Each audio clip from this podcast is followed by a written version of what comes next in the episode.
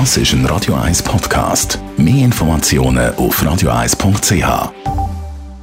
Morgen mit der Chair und am Viertel ab 10 Uhr heisst es immer Sprechstunde. Die Sprechstunde auf Radio 1. Der Dr. Merli Guggenheim steht auch heute Morgen natürlich wieder für uns zur Verfügung. Und heute reden wir über ein Thema, wo wahrscheinlich jeder schon mal Erfahrung gemacht hat damit.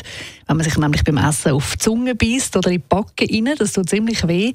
Passiert nicht so viel, aber es kommt vor. Und dann, wenn man sich eben verletzt im Maul rein, Immerhin sind die Wunden dann ziemlich schnell wieder verschwunden. Dr. Merlin Guggenheim.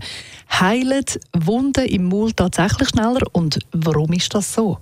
Da spielen zwei Faktoren mit. Einen ist der Fakt, dass sich die meisten Schleimhäute ein schneller erneuern als andere Gewebe. Und so gilt auch für die Mundschleimhaut. Das ist einfach ein höherer Ersatz vom Gewebe.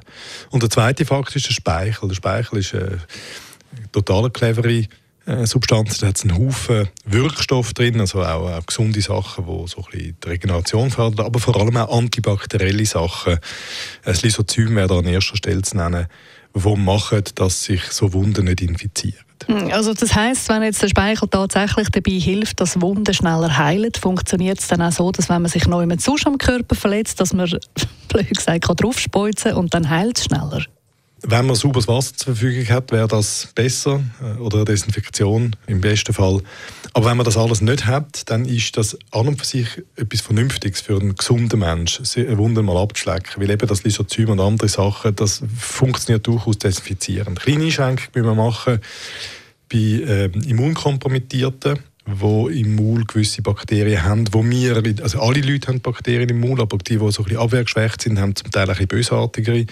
Also da gibt es Berichte von Diabetikern, ähm, immungeschwächt, die sich da die Finger abgeschleckt haben, nachdem sie sich verletzt haben und dann haben wir den Finger müssen amputieren, weil sie einen Infekt gehabt hat mit äh, seltenen Bakterien. Aber das sind wieder so Ausnahmen für die große Menge von Menschen ist das eine gute Sache. Jetzt gibt es auch noch solche, die sagen, zum Wunden schneller heilen lassen, können ich finde es ziemlich grusig, äh, Urin auf die Wunde streichen. Ist da wirklich etwas dran?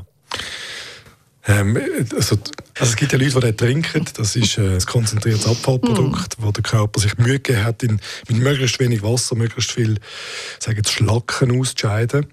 Äh, also muss man nicht wieder zuführen, bringt nicht viel. Und auch ähm, das Gläschen bisschen über die Finger leeren, im besten Fall, oder über, bitte, über die Wunde zu bisschen, das, das bringt nichts. Das ist ein Radio 1 Podcast. Mehr Informationen auf radio1.ch.